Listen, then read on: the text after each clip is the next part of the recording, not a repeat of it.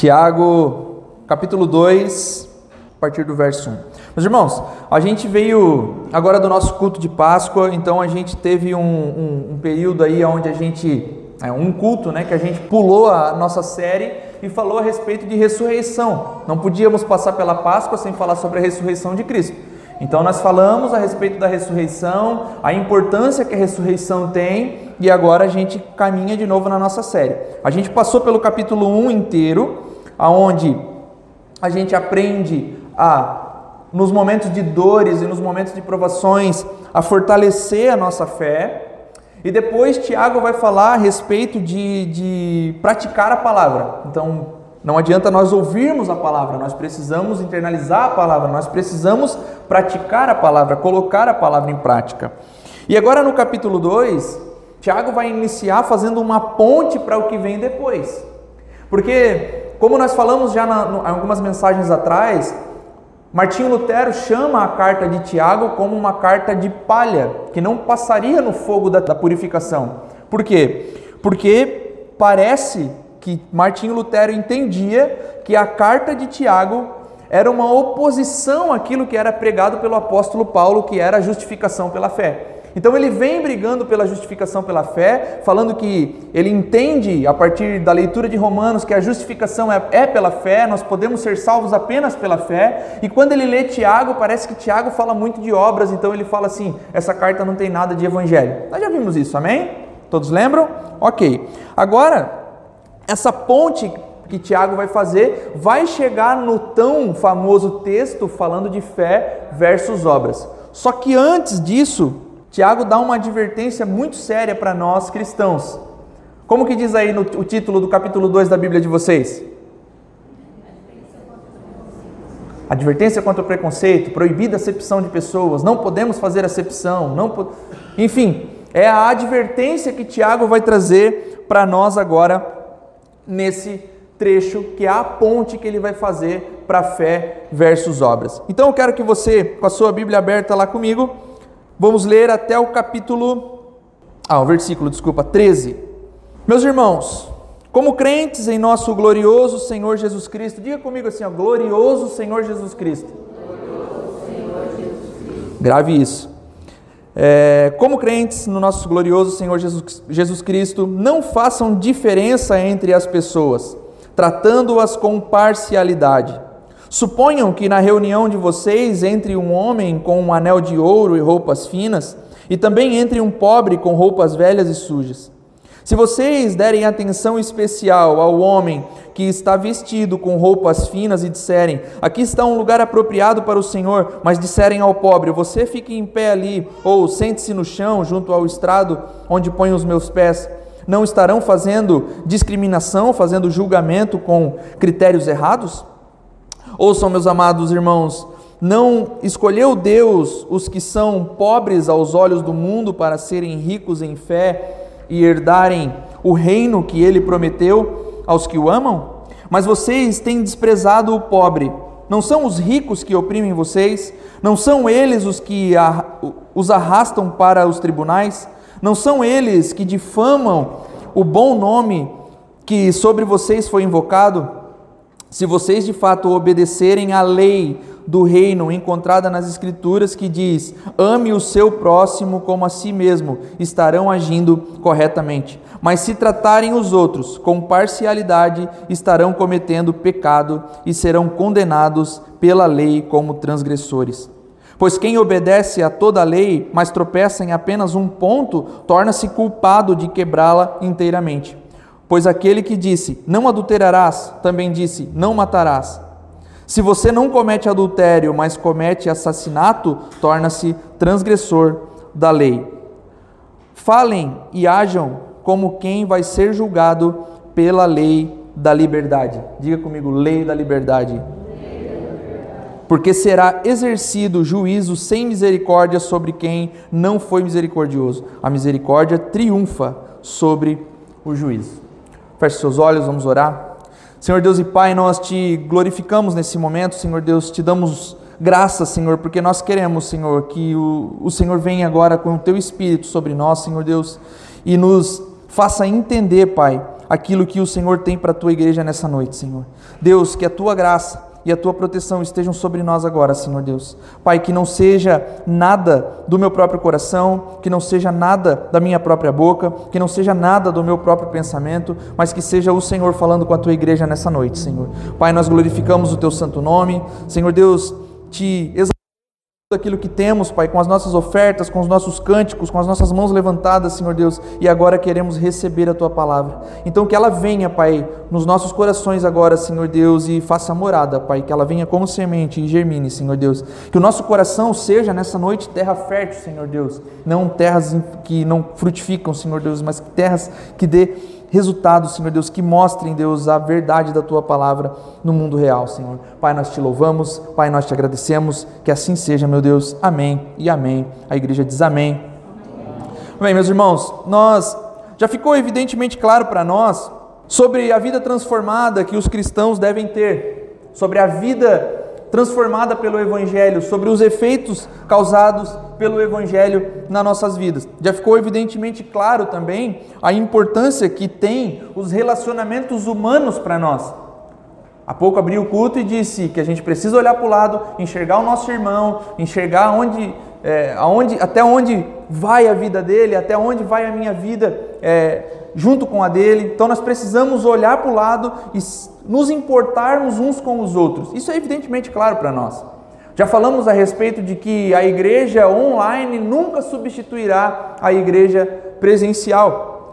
Foi paliativo aquilo que nós vivemos na pandemia, mas hoje nunca substituirá a igreja presencial. O olho no olho, sentarmos juntos, tomarmos café, conversarmos, estudarmos juntos, isso nunca será substituído por nenhum tipo de culto online, meu irmão.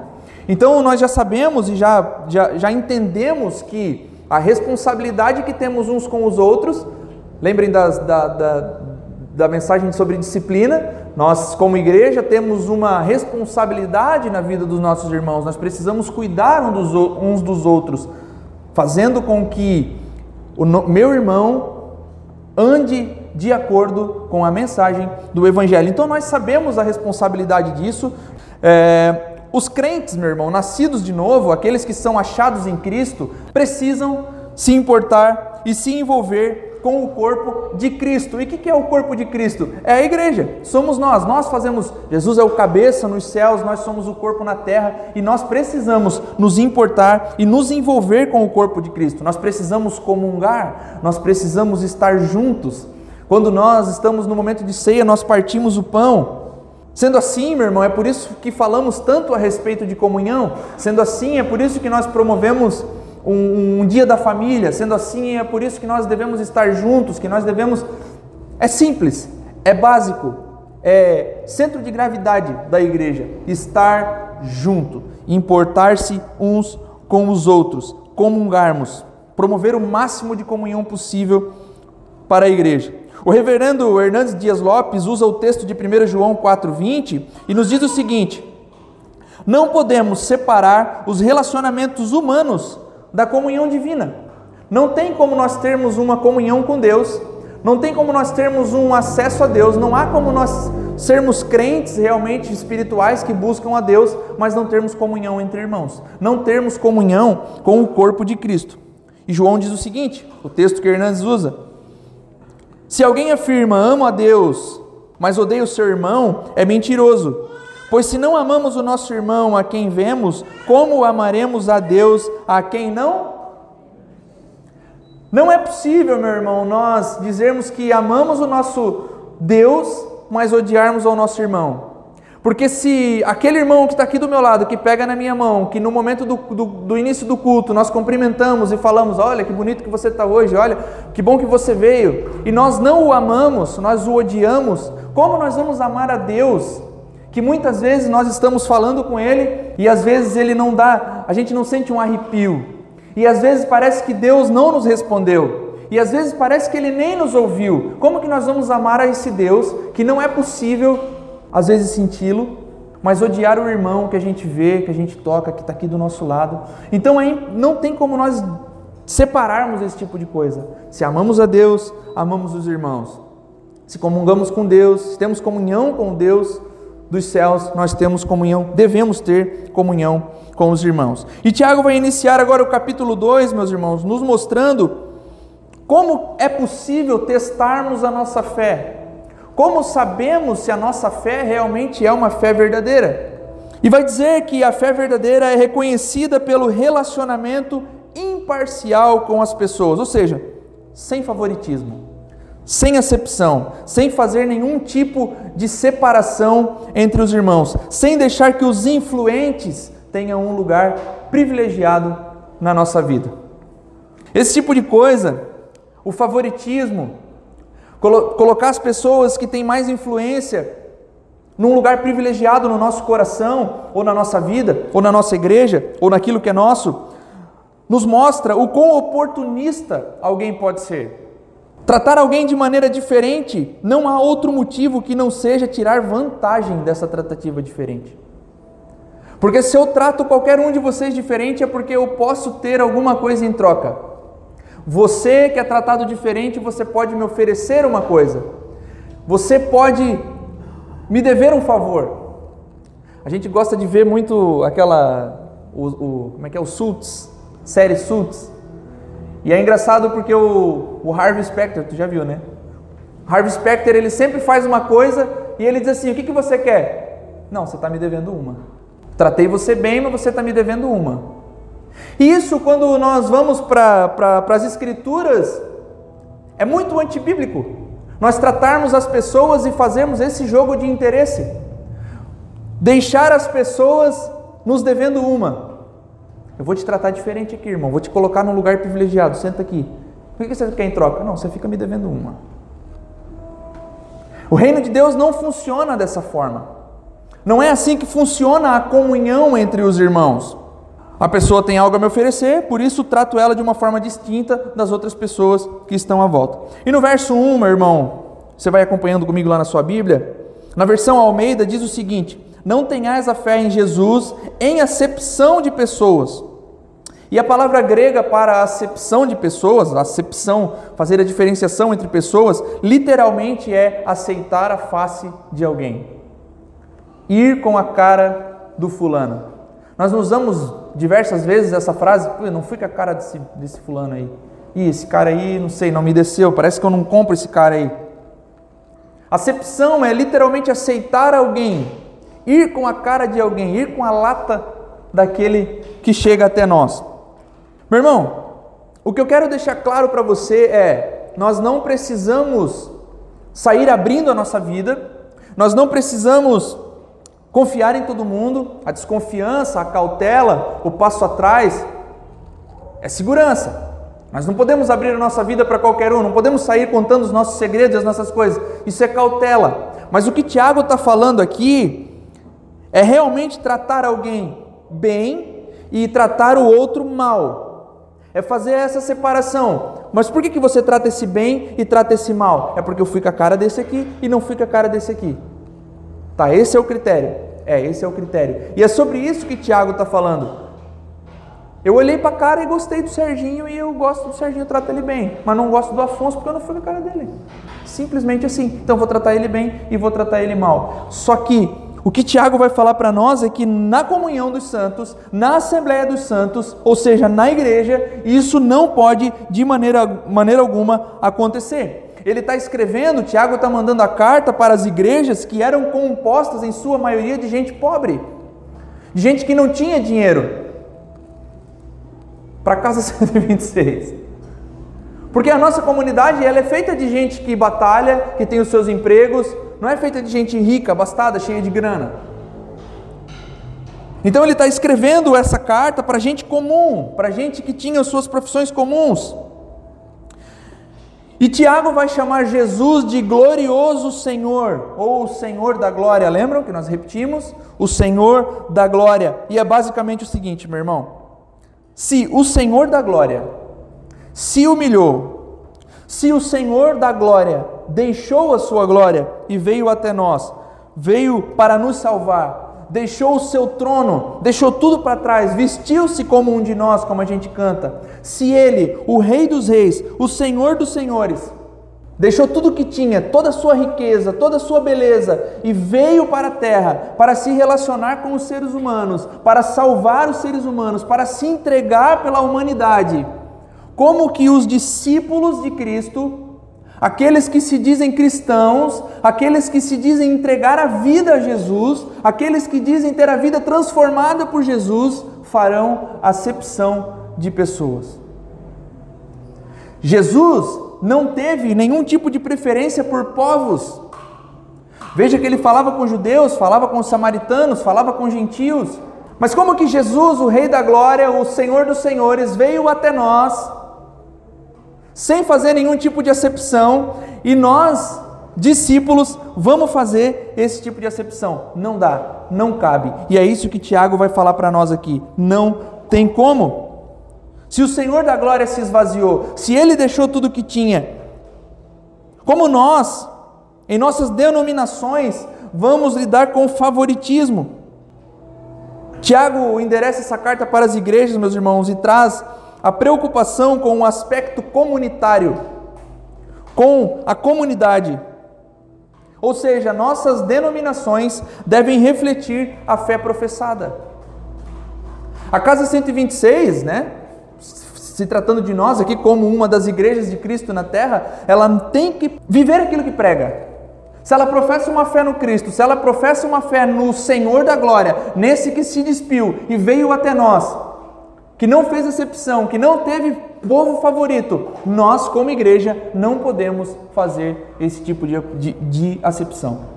Se nós professamos essa fé nele, se nós dizemos que cremos, nele, que cremos nele, nós precisamos viver como ele e como ele deseja. Simples.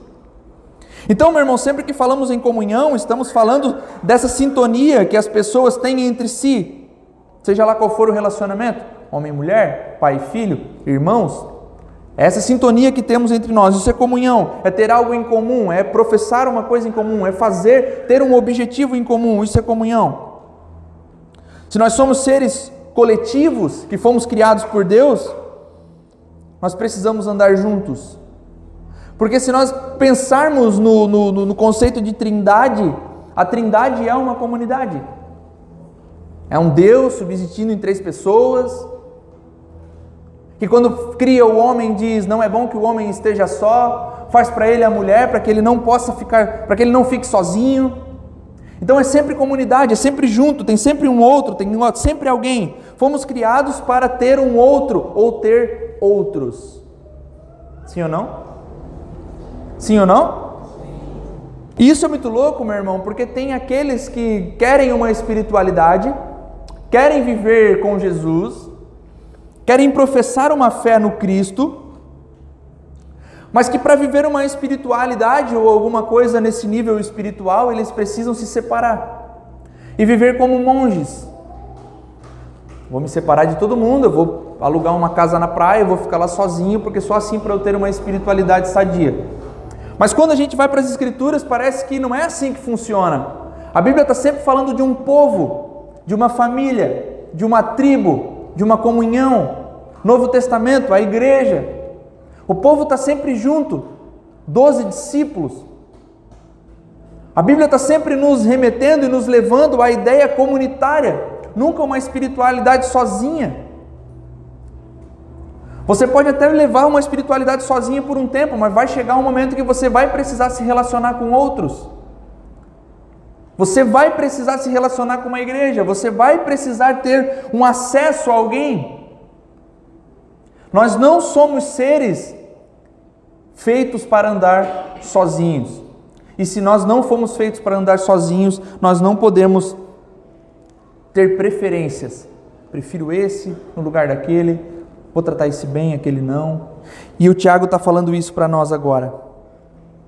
Versos 2 e 3 Tiago vai trazer um exemplo para nós.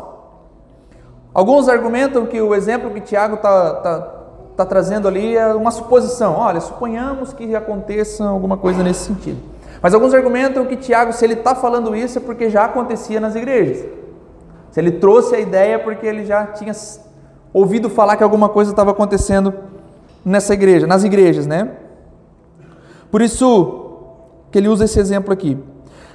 Realidade nada diferente, meu irmão, das nossas igrejas. Pois sempre há entre nós aqueles que o Irsby chama de alpinistas sociais.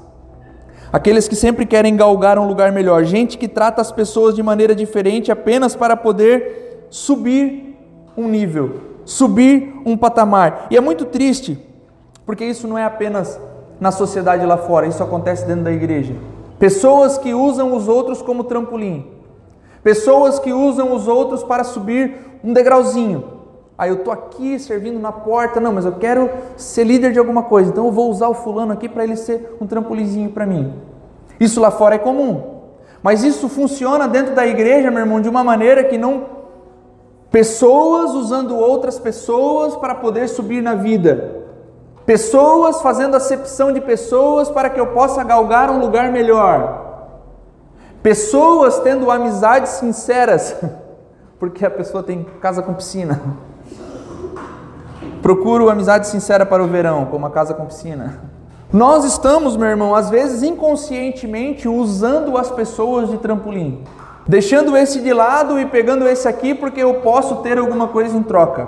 Porque esse pode me oferecer alguma coisa, às vezes consciente, às vezes inconsciente. Mas esse é o problema da raça humana, né? Se preciso for pisar na cabeça de alguém, vamos fazer. Porque afinal de contas eu vou, se eu fizer isso, eu vou vou subir um pouquinho mais. E Tiago está nos alertando para isso, para dentro da igreja. Não sejamos alpinistas sociais. Não sejamos gente que precisa pisar em alguém ou usar o outro como moeda de troca para que nós possamos subir um pouco mais na vida, para que nós possamos ter um cargo melhor, para que nós possamos ter uma liderança em algum outro lugar. Não façamos acepção de pessoas. Alguns que usam da sua liderança para realçar a importância que tem, para obter tratativas diferentes, lugares melhores. Para na blitz sem carteira, pô, mas eu conheço o policial ali, hein? Esse aqui é meu brother. Viu umas risadas aí, acho que teve gente que fez isso. Acepção. Posso obter alguma coisa em troca? Você está me devendo uma. E quando nós vimos há dias atrás que nós precisamos sim olhar para os outros, nós precisamos sim olhar para o lado, nós precisamos sim nos importar com os irmãos. E nós falamos a respeito da ocitocina, vocês lembram? Sim ou não? Que era um ato de serviço desinteressado, voluntário, sem querer nada em troca. Eu vou fazer para o meu irmão apenas para fazer para ele. O que, que eu estou te devendo, mano? Não é nada, mano. Tamo junto. Isso é igreja. Olha, eu vou te ajudar aqui, mano. Mas quanto que tu te. Não, não me deve nada. Tá tranquilo. É assim que a igreja funciona. Essa é a dinâmica da igreja. Eu espero dos outros acepção, meu irmão, porque no fundo, na verdade, eu sempre faço acepção também. Eu faço alguma coisa, eu vou obter algo em troca, porque eu sempre faço as coisas para os outros porque eu fico devendo um favor também, eles fazem para mim porque eu estou devendo um favor para eles, e assim a gente vai levando a vida. Só que a vida na igreja não funciona assim. A vida da igreja não é uma grande política, não é uma grande troca de, não é um grande troca de favor, não faço para obter alguma coisa, o outro faz para obter alguma coisa. Que jogo é esse que a igreja está vivendo? Que loucura é essa que a igreja está vivendo, meus irmãos? Nós, eu trato aqueles com posição elevada com mais honra e espero dos outros honra também, porque eu sou uma pessoa diferenciada. Eu posso oferecer alguma coisa para as pessoas, então eu trato eles com honra, eles me tratam com honra. Eu sou o primeiro a brigar por uma vaga privilegiada no estacionamento para o meu pastor, porque no fundo eu também quero uma. Coisa simples.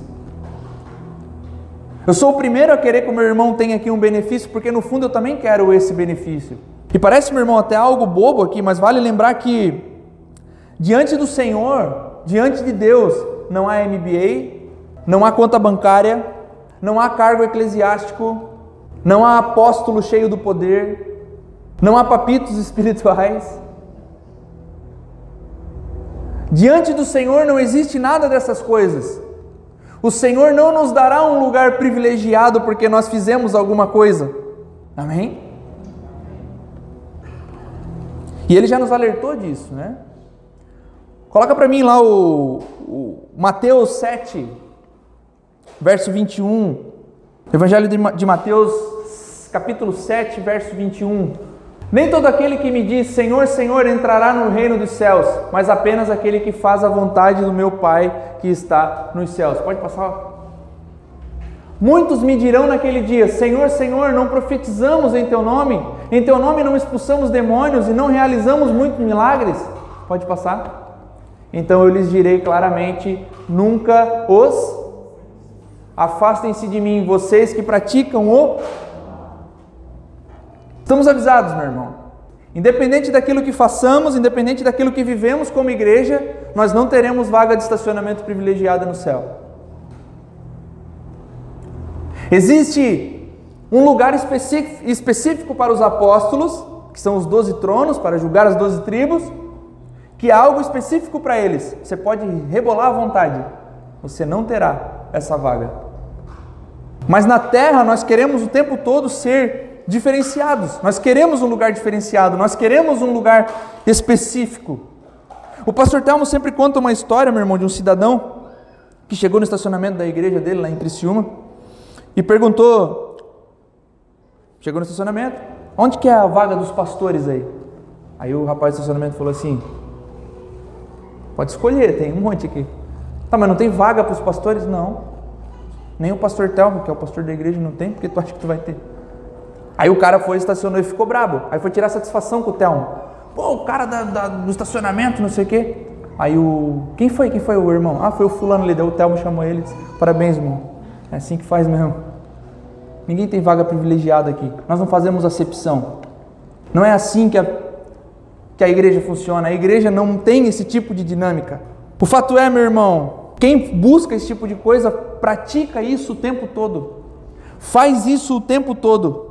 E o Tiago vem nos alertando como isso não deve fazer parte da vida cristã, como essa separação não pode ser uma prática usual entre irmãos, entre membros de igreja. Olhar e julgar. Julgar o livro pela capa, como nós sempre falamos. Olhar e ter uma percepção. Hum, esse aí. Ah, não, esse aí eu posso obter alguma coisa em troca. Ah, esse aí pode fazer alguma coisa por mim. Não, esse aí não. Esse aí não se veste legal. Esse aí não faz parte da minha tribo. Não, não, não, não, não, eu não quero esse aí. Podemos até ter as nossas percepções, mas o problema dessas percepções é quando elas viram um assunto na igreja. Porque você pode ter uma percepção de alguém e falar: esse eu não sei, parece que ele é meio. Aí você comenta com alguém e a pessoa diz: É, realmente. Daqui a pouco aquilo vira uma bola de neve e está todo mundo tratando o irmão mal na igreja, porque todos têm a percepção que você teve sozinho e que você espalhou. Acepção. Esse não tem nada para nos oferecer. Ah, aquele lá é bem vestido. Cola no cara. Dízimo é gordo. A igreja funciona assim ou não, irmão? Sejamos sinceros. Sim ou não? Está certo ou errado? Errado. A dinâmica do reino, a dinâmica da igreja, ela não funciona dessa forma. A igreja não pode ser mantida e levada dessa forma. Olhar e julgar como se nós fôssemos o próprio raio-x, né? Olho e vejo a alma da pessoa. Eu olho e vejo a podridão nela. É, eu também. Nós somos todos pecadores, né? Dizem que mulher tem sexto sentido, né? Dizem que tem. Mas deixa eu dizer para você, irmã, você não é o raio-x. Às vezes as suas percepções podem estar erradas. Quase sempre estão certas? É, mas às vezes. Nós precisamos cuidar, meu irmão, com esse julgamento prévio que nós fazemos das pessoas. Porque no fundo nós precisamos e queremos obter algo em troca. Versos 5, 6 e 7. Tiago fala de algo que nós já sabemos muito bem que a salvação ela não é meritória, é por graça.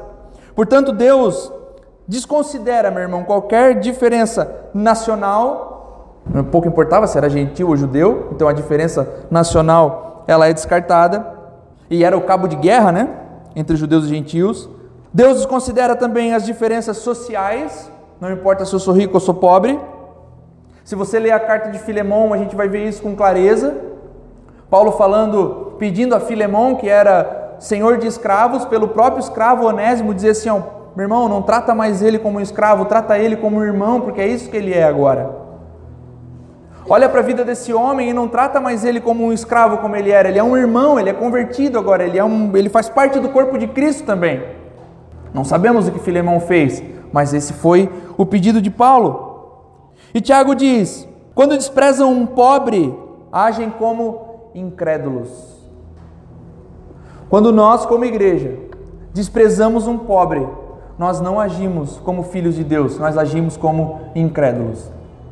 E isso é extremamente forte. Pequenas palavras, meu irmão, no texto bíblico que pode acabar conosco.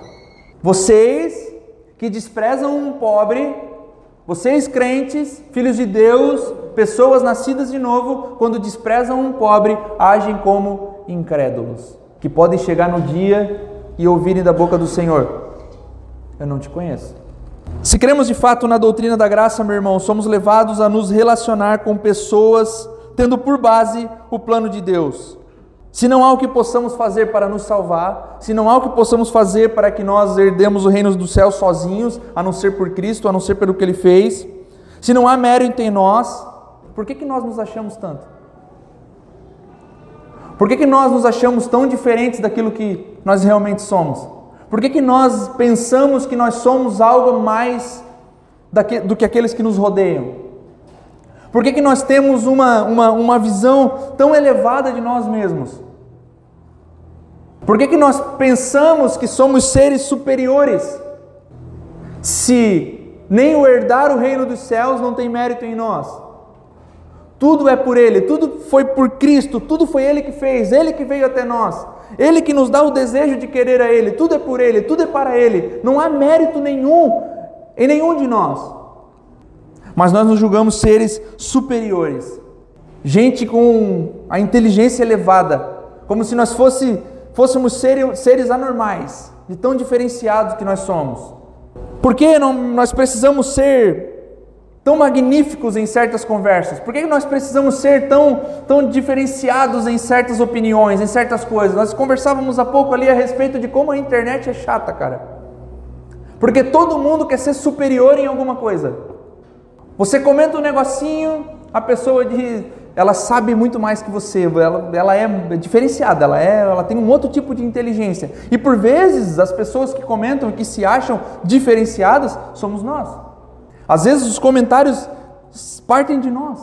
Até comentei com a, Juliana e com o Igor aqui esses dias, postaram aqui que estavam roubando fio aqui na cegonha. Aí eu fiz um comentário lá e marquei os, os vereadores aqui do bairro. Falei assim, pô, fulano, pô, o que, que a gente pode fazer aí? Os caras estão roubando fio ali, pô, ali na igreja e tal. Mano, a galera me massacrou no comentário de um jeito que eu apaguei. Falei, vou apagar, mano.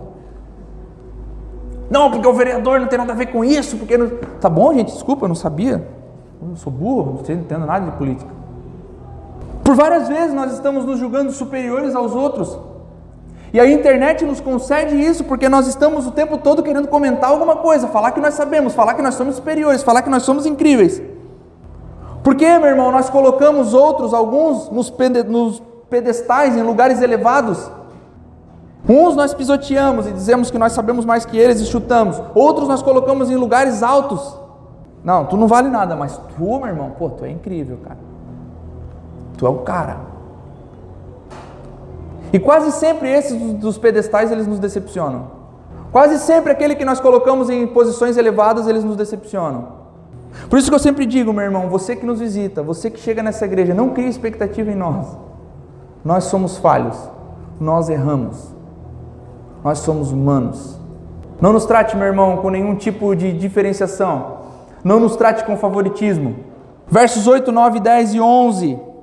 Tiago busca nas Escrituras: ame ao próximo como a ti mesmo. Não se trata de distância, meu irmão, mas se trata. Não são aqueles que estão perto apenas, não são aqueles os de casa, não são apenas os da nossa igreja, não são apenas os do nosso clube. Não são só esses aqui dentro dessas quatro paredes. O próximo é, como o Irs vai dizer, a pergunta não é quem é o meu próximo, mas sim a quem eu posso ser o próximo. Quem que são os meus próximos? Não, a quem eu posso ser o próximo. Jesus diz que o próximo é todo aquele que precisa de algum tipo de ajuda.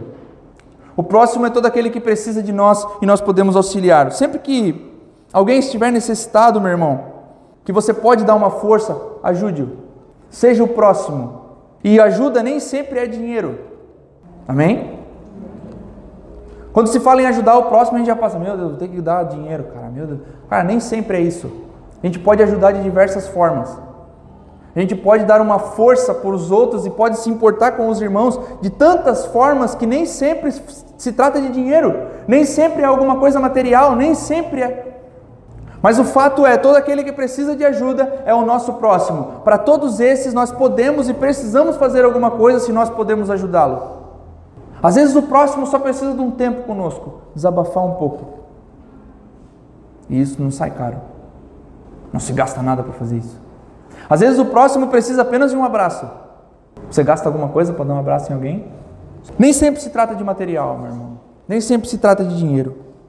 O amor é de fato libertador, pois quando fazemos algo para alguém em amor, isso nos deixa mais leves.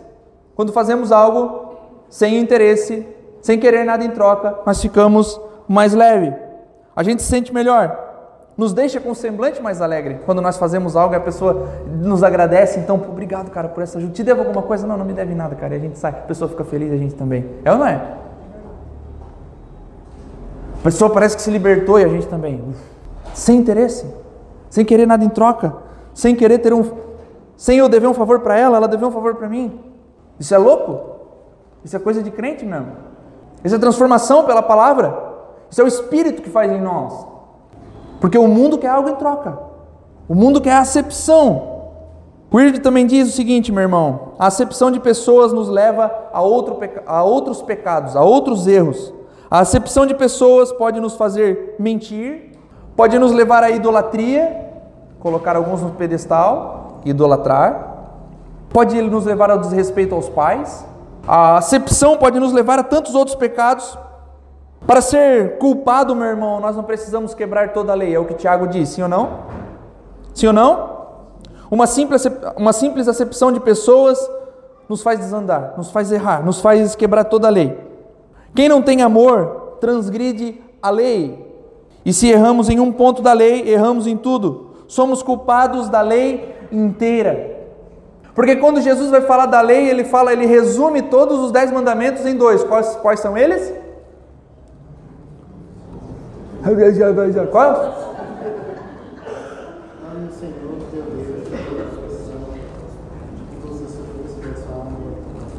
Ame o Senhor de todo o teu coração, com toda a tua alma, com todo o teu entendimento e ao próximo como a ti mesmo. Ele parece que resume tudo em dois e parece que o centro é o amor, não? Ame a Deus e ame ao próximo. Pronto, se você amar a Deus sobre todas as coisas e amar o próximo como a ti mesmo, você vai conseguir fazer as outras coisas.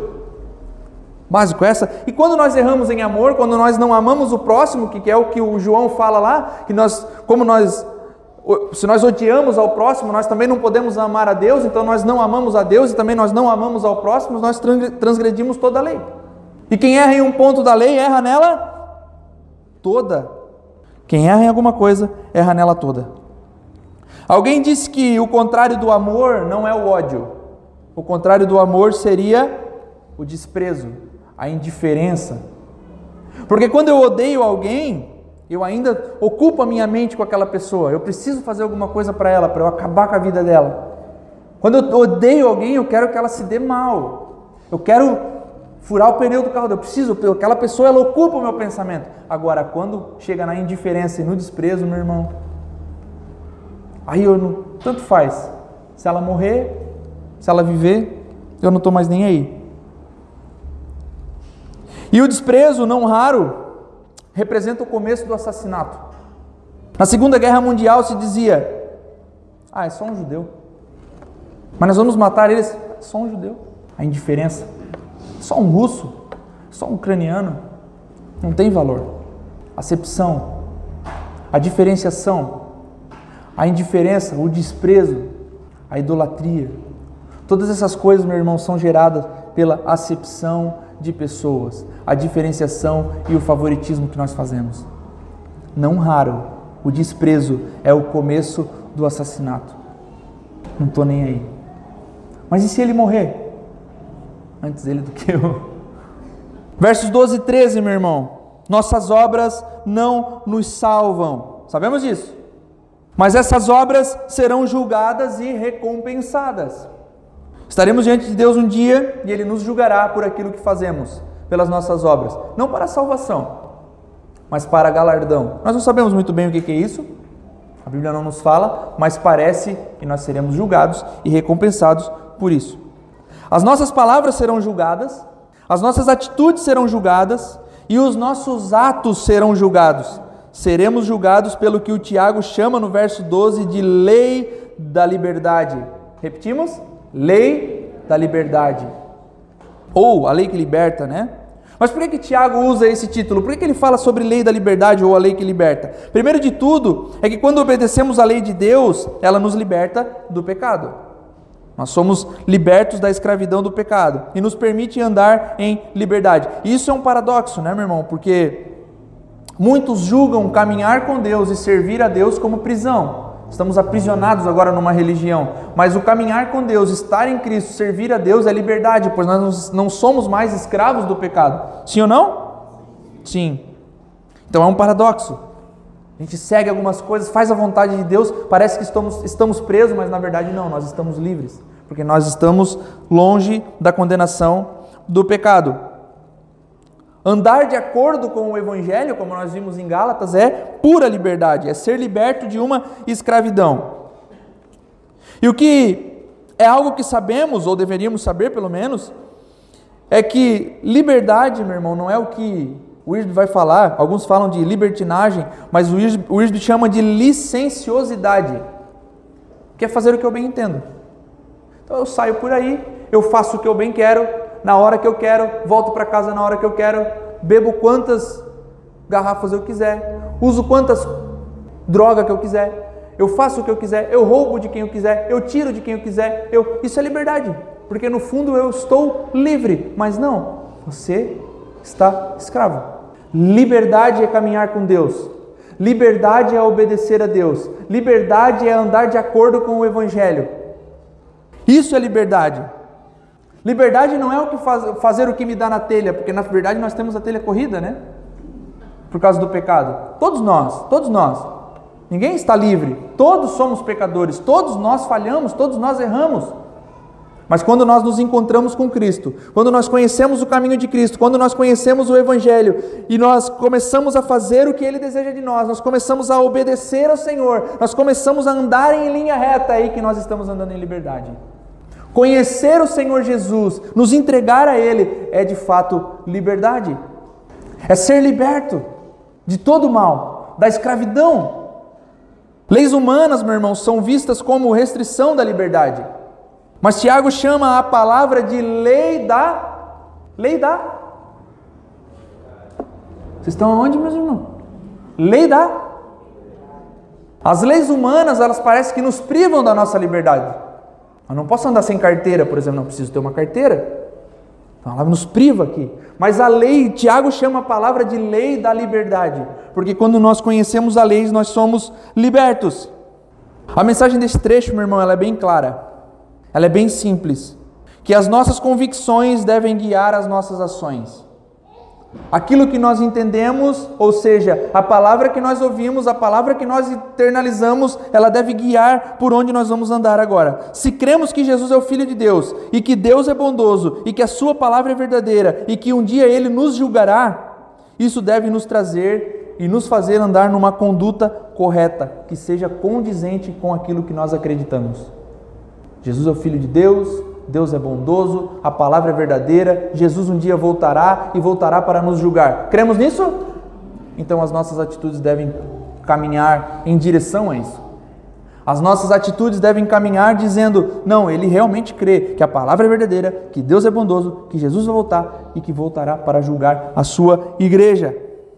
Vale usar, meu irmão, para encerrar o exemplo de Jonas, que era profeta de Deus, um homem que tinha convicções era um profeta de Deus, era um homem do Senhor, tinha um bom entendimento, estava fazendo o que Deus queria, mas estava forçado. Porque no fundo Deus mandou ele para um lugar e ele foi para outro. Deus pegou ele não. Mas ele estava lá, fazendo o que Deus queria, o que Deus mandou.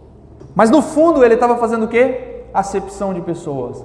Porque ele dizia assim: como Deus quer salvar os ninivitas, que são inimigos do povo judeu, que não são nossos amigos, Como que Deus vai salvar um povo fora dos limites de Israel?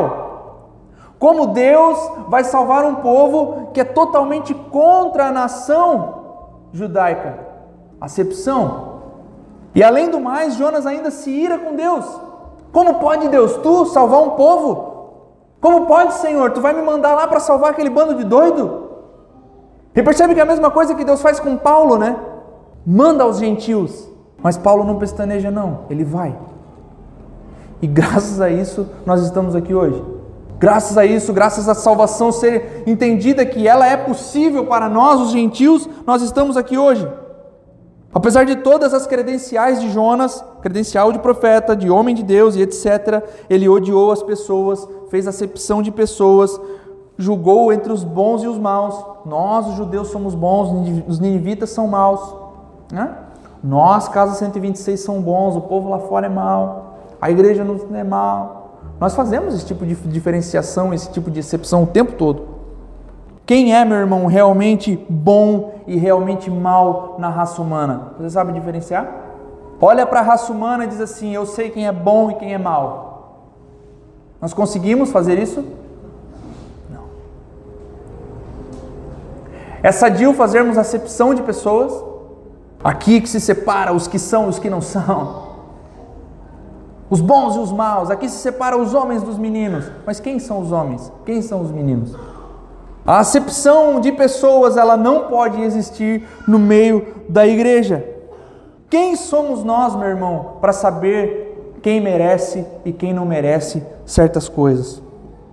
Nós merecemos algumas coisas? Quando nós olhamos para a palavra, nós vimos que nós, como pecadores, todos nós, merecíamos apenas uma coisa: condenação. O Deus que não teve, que não fez acepção de pessoas, que não teve um povo preferido, veio para nos salvar, em Sua infinita graça, por misericórdia.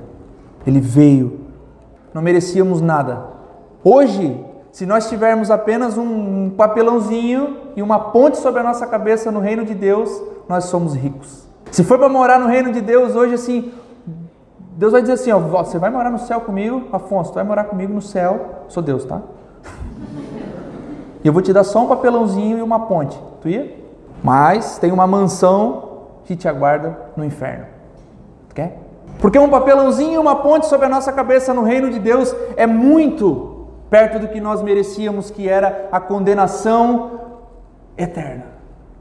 Mas o Senhor, que não faz acepção, que não tem preferidos, veio, desceu até nós. Então a acepção, meu irmão, de uma vez por todas, ela não pode existir no meio da igreja. Quero que você reflita nisso, meu irmão, por um tempo. Será que tratamos todos com realmente o respeito que eles merecem? Será que nós tratamos todas as pessoas como realmente são pessoas? Ou será que nós tratamos o garçom diferente do jeito que nós tratamos um vereador? Ou será que nós tratamos o irmão que serve na porta diferente do pastor? Será que nós tratamos as pessoas iguais com, os, com os, o respeito que elas merecem? Oi, bom dia, tudo bem? Ah, não, é só um garçom. Ah, só um atendente. Nós, como cristãos, nós não podemos fazer isso, meu irmão. Será que seremos aprovados por Deus no quesito não fazer acepção de pessoas? Será que se chegarmos diante de Deus agora e Deus dissesse, vamos chegar agora no quesito aqui, acepção de pessoas, será que Ele aprovaria a nossa conduta? Será que Ele aprovaria o caminho que nós trilhamos a respeito de acepção de pessoas? Reflita. Todos merecem o devido respeito. Todos merecem a nossa consideração, a nossa atenção. Todos merecem ser ouvidos. Todos merecem ser olhados nos olhos. Todos podem ter um pouquinho do nosso tempo. Às vezes, meu irmão, baixar o vidro do nosso carro e ouvir o que a pessoa lá fora tem a dizer é essencial. Ah, mas eu não ajudo. Não, independente, meu irmão. Se você ajuda, não ajuda, não estamos falando sobre isso. Ouvir, olhar, se importar, dedicar um pouco de tempo, dois minutos. Respeito. Jesus quer isso de nós. Se coloque de pé, meu irmão.